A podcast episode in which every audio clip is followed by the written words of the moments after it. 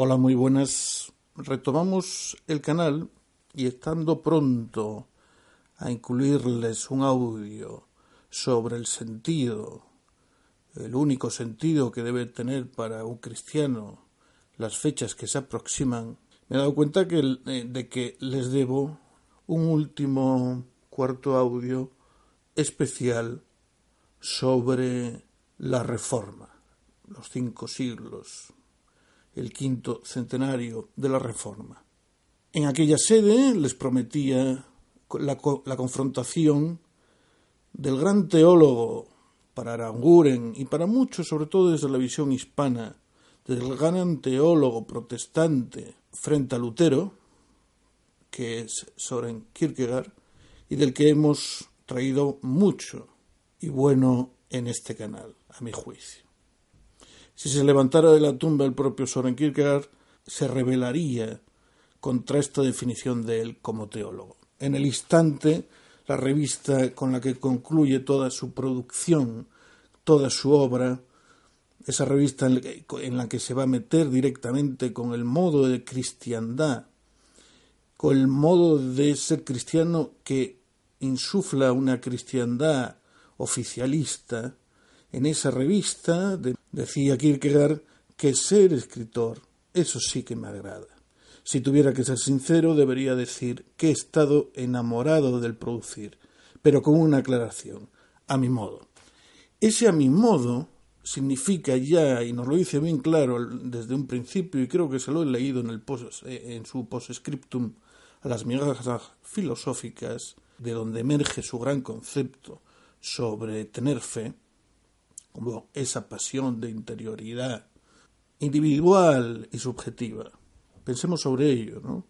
Es decir, por más que nosotros nos incorporemos a una iglesia, por más que vivamos los ritos y participemos de ellos, la fe es profundamente individual, así como el juicio de Dios caerá sobre nosotros, sobre nuestra persona, sobre nuestra alma, para unos en función de los actos relacionados con su modo de vivir la fe, para otros protestantes en virtud de la gracia. Incluso se puede discutir si por el problema de la predestinación, si hay evidentemente un juicio final, por lo menos a posteriori. Ex ante, si estamos predestinados, el juicio habría sido a priori. Otro de los problemas dogmáticos que plantea, pues que por la sola fide, sola gratia, sola escritura, uno se salve. El problema, por tanto, es el de la justificación por las obras o no, y recuerden que para la Iglesia Católica y para también los luteranos, dejado este punto aparte, no hay nada en todo lo demás, y esto es muy importante, para que no nos reconozcamos como hermanos. Y quizá en este siglo que, empezamos a transitar para la unidad de la Iglesia occidental. Lo que les quería decir es que Kierkegaard en modo alguno quiso ser ni teólogo, ni académico, ni profesor, ni filósofo. Él simplemente producía, escribía, por el placer de, de, producir, de escribir a su modo. Era una manera de satisfacer esa necesidad de autorrealización y vinculación con el problema que la acuciaba, que era el de sed perfectos. Ese punto cardinal en el que el en, el, en el Nuevo Testamento Cristo nos dice intentar, no, nos dice sed perfectos. Que debemos, por supuesto, comprender cómo intentarlo, pero entre el intentarlo y el sed, ahí es un margen en el que se cuela el pensamiento kierkegaardiano, y no sólo desde un punto de vista estimulante, sino inquietante, nos obliga a plantearnos, a replantearnos todo nuestro modo de ser, pues eso, cristianos. Es de una exigencia, y esto yo creo que ya se lo he dicho en algún audio anterior, contumaz. Hablaremos un poco más de ello con relación a estas fiestas.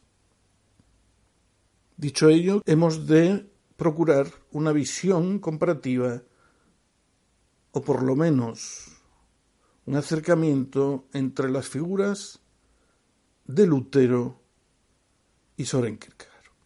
Y lo vamos a hacer a partir de la que es una verdadera trilogía sobre el escritor danés del profesor de la Universidad Nacional de Educación a Distancia, Manuel Suances Marcos. Son tres tomos publicados, como les digo, por la UNED. El primero dedicado a la vida, y la titula exactamente Vida de un filósofo atormentado. El segundo dedicado a la filosofía de Kierkegaard y el tercero al enfoque de su pensamiento cristiano. Bien, en el primer tomo la originalidad es que, salvo en los dos últimos capítulos, el profesor Suances va a hablar como si fuera el propio Soren, a partir de sus diarios, de sus distintas obras. Es decir, que yo les voy a leer la relación Lutero-Soren cual si fuera, a partir del profesor Suances, cual si fuera Soren. Por supuesto voy a omitir las distintas citas que acompaña el profesor para tan valiente estrategia. En el capítulo 5, el profesor Suances nos habla de los modelos configuradores de la vida y el pensamiento de Soren. Y en él incluye, por supuesto, a Abraham e Isaac, temor y temblor, a Job, a Sócrates y a Lutero.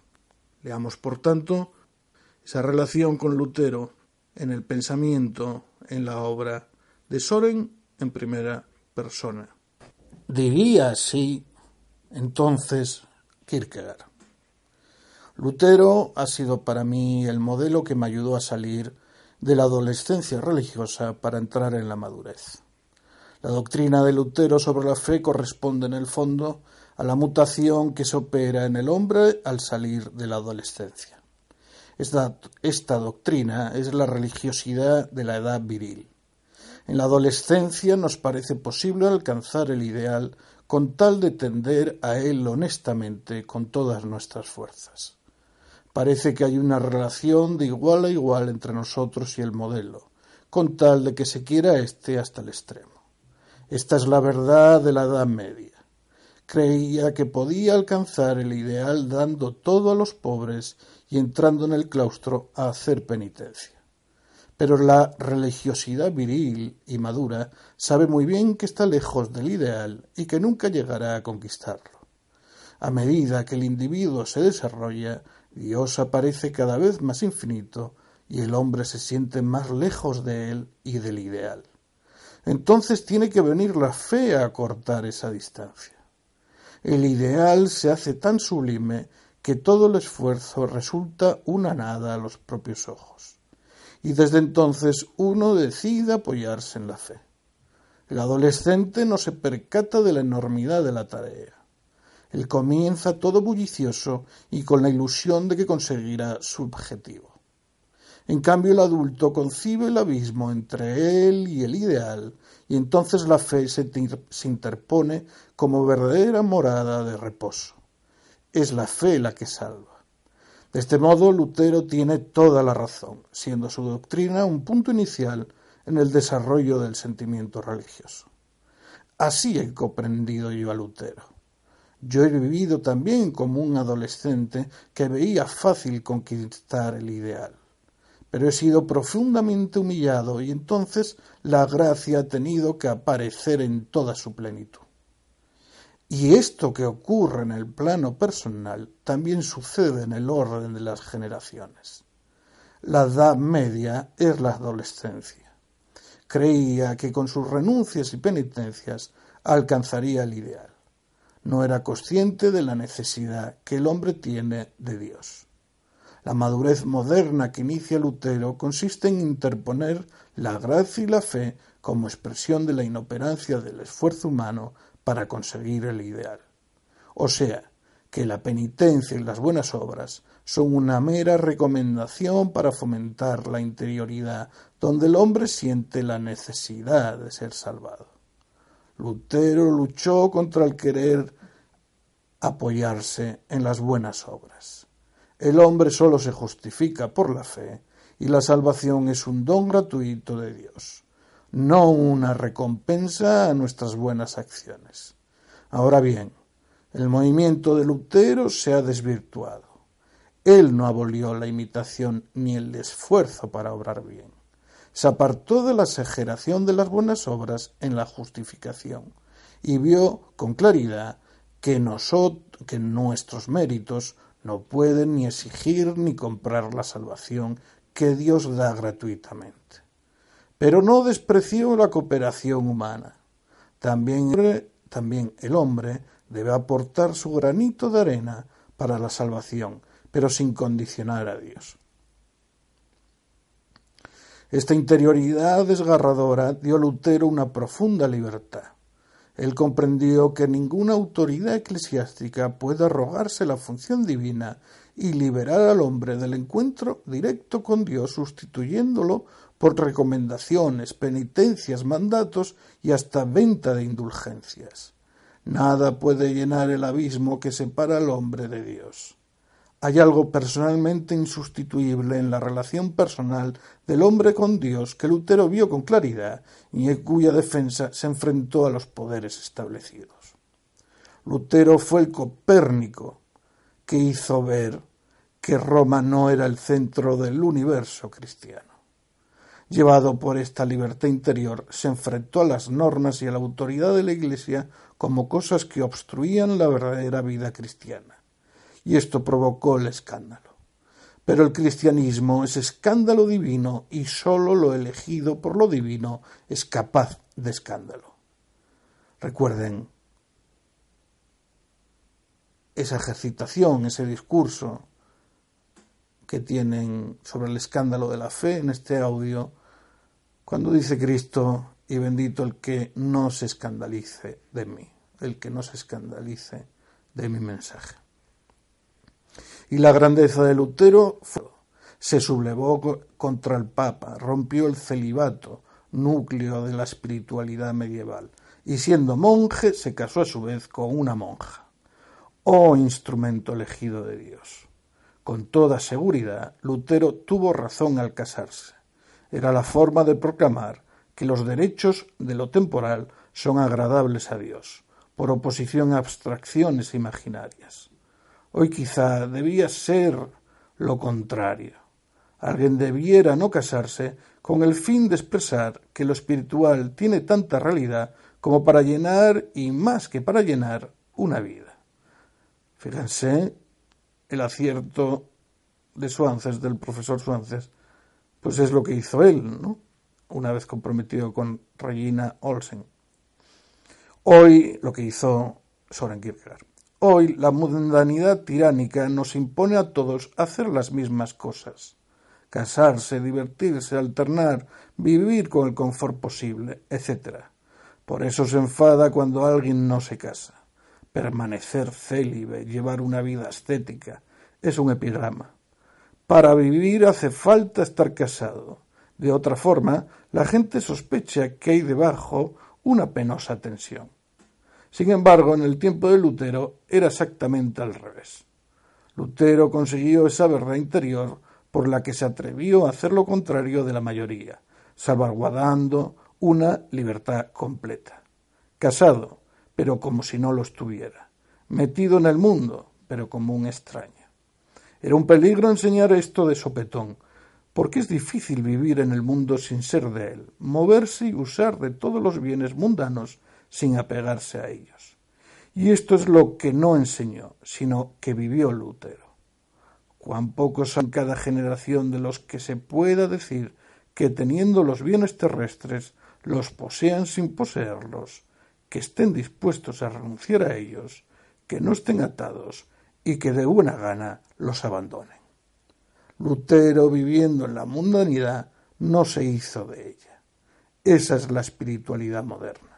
No ir al monasterio y olvidarse del mundo, haciendo penitencia, sino vivir en el mundo sin ser de él. Esa es la verdadera, esa es la verdadera penitencia interior, la negación constante de sí mismo y no el cilicio o el ayuno. Pero ha llegado el momento de poner en claro también los graves fallos de Lutero. El primero es que no tomó las debidas precauciones para que sus seguidores renunciasen al mundo viviendo en él. Es imposible, humanamente hablando, tratar con las cosas sin apegarse a ellas. Lutero conservó su libertad interior porque su angustia interna fue tal que le inmunizó de los atractivos del mundo. Pero esta no es una experiencia válida para todos. Sus contemporáneos le vieron como un héroe de la fe, primero aquejado de una melancolía desmesurada, luego probado con terribles escrúpulos. Era para ellos un hombre piadoso, temeroso de Dios, y como tal un hombre esencialmente extraño al mundo. Cuando Lutero decía que la pobreza voluntaria, el ayuno, el celibato no eran lo esencial, que lo esencial era la fe, yo creo que tenía razón. Pero no era dialéctico. No se daba cuenta del inmenso peligro de plantear un ideal supremo como es la fe, sin el control de la penitencia. No comprendió que había destruido el correctivo. Pasado no mucho tiempo, la gente dijo Qué bien este Lutero. Gracias a su teoría se podrán conservar todas las cosas de este mundo, organizar mundanamente la vida, lo cual es una alegría.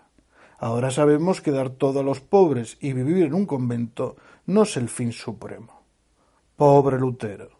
Piensa un poco como todo, como todos los atrevidos de nuestro tiempo te reclaman, como los glotones del sueldo, reyes, profesores, curas, te reclaman.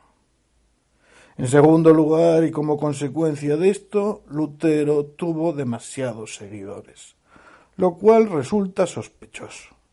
Su combate fue interpretado de manera muy fácil y su mensaje fue entendido como si había que hacer las paces con el mundo, cosa que había negado sistemáticamente la espiritualidad medieval.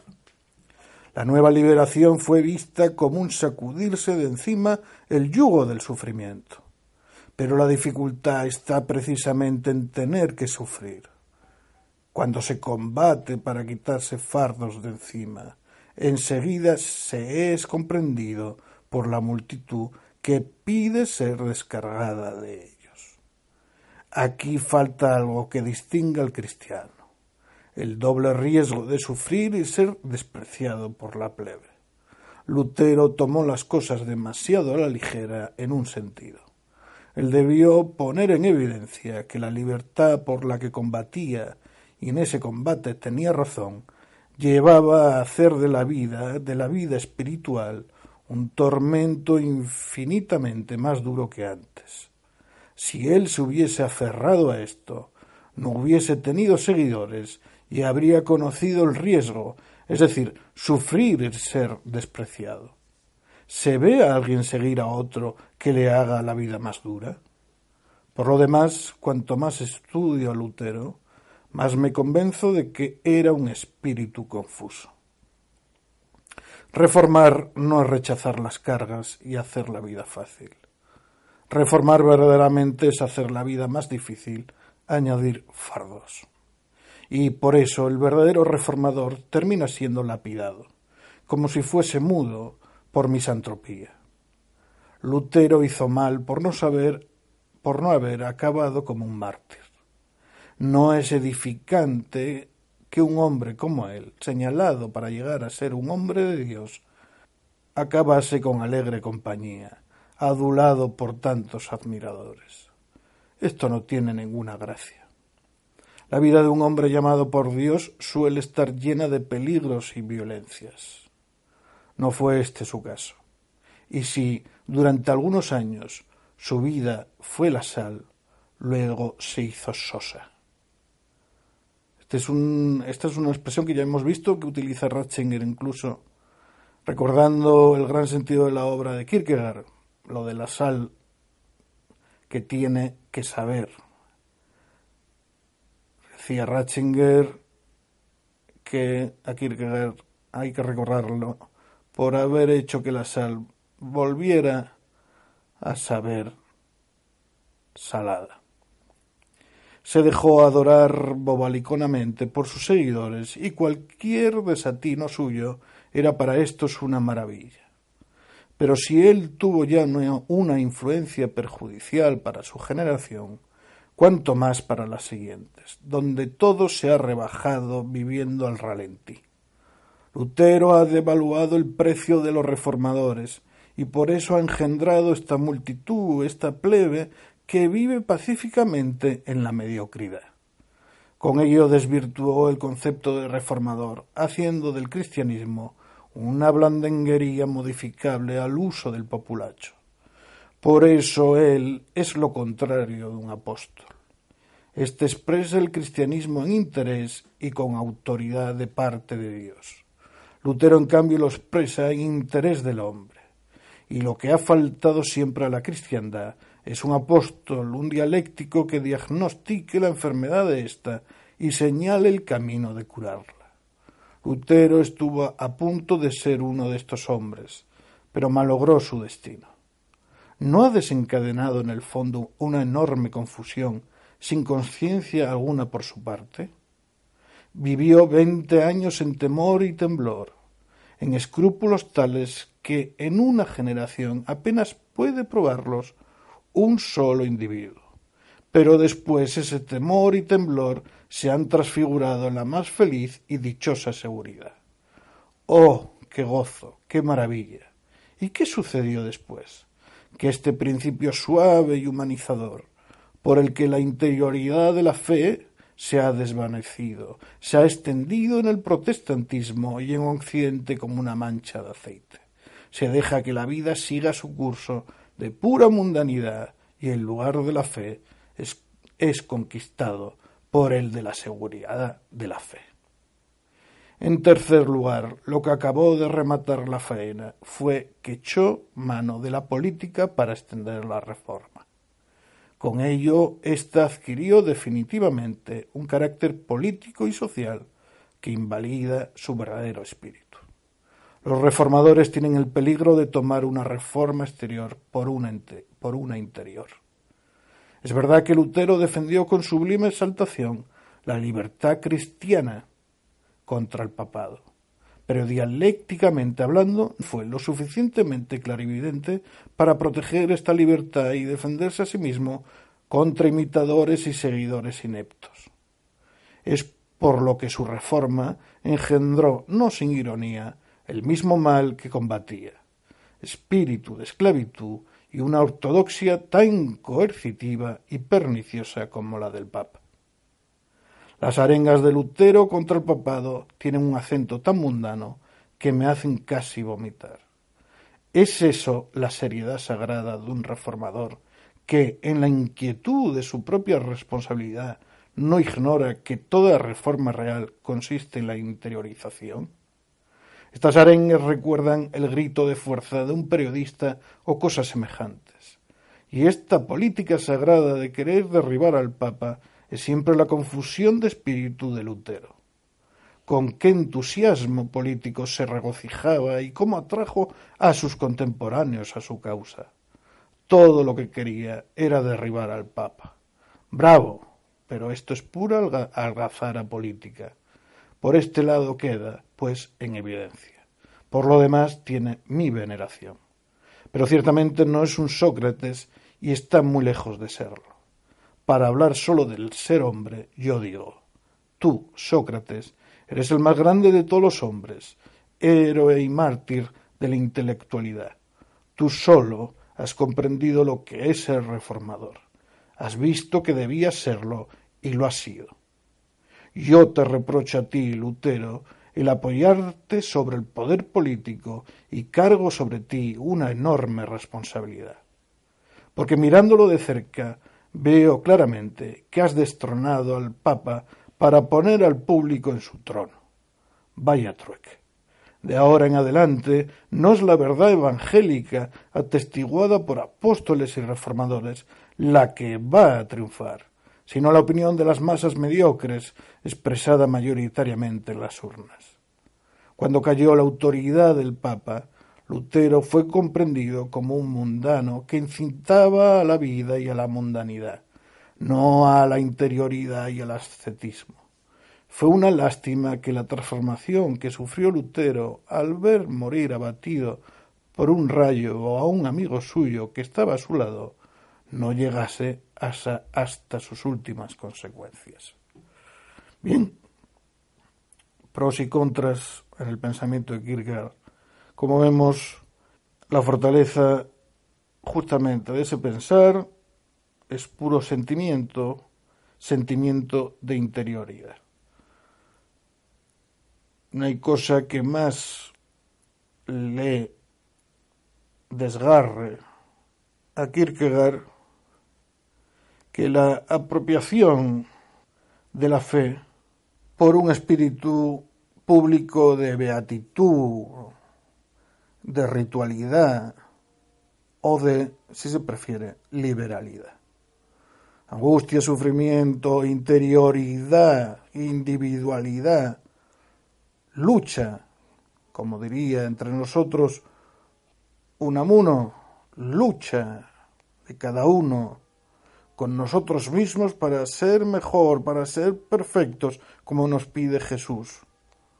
Es el gran defecto, por tanto, de la visión que seduce finalmente del legado luterano al tiempo en que es explicado por Kierkegaard, un Kierkegaard enfrentado con un papado interno, con los líderes de la Iglesia Nacional danesa. Por eso nos habla de Vaya Trueque. Muchas gracias por su audición de nuevo.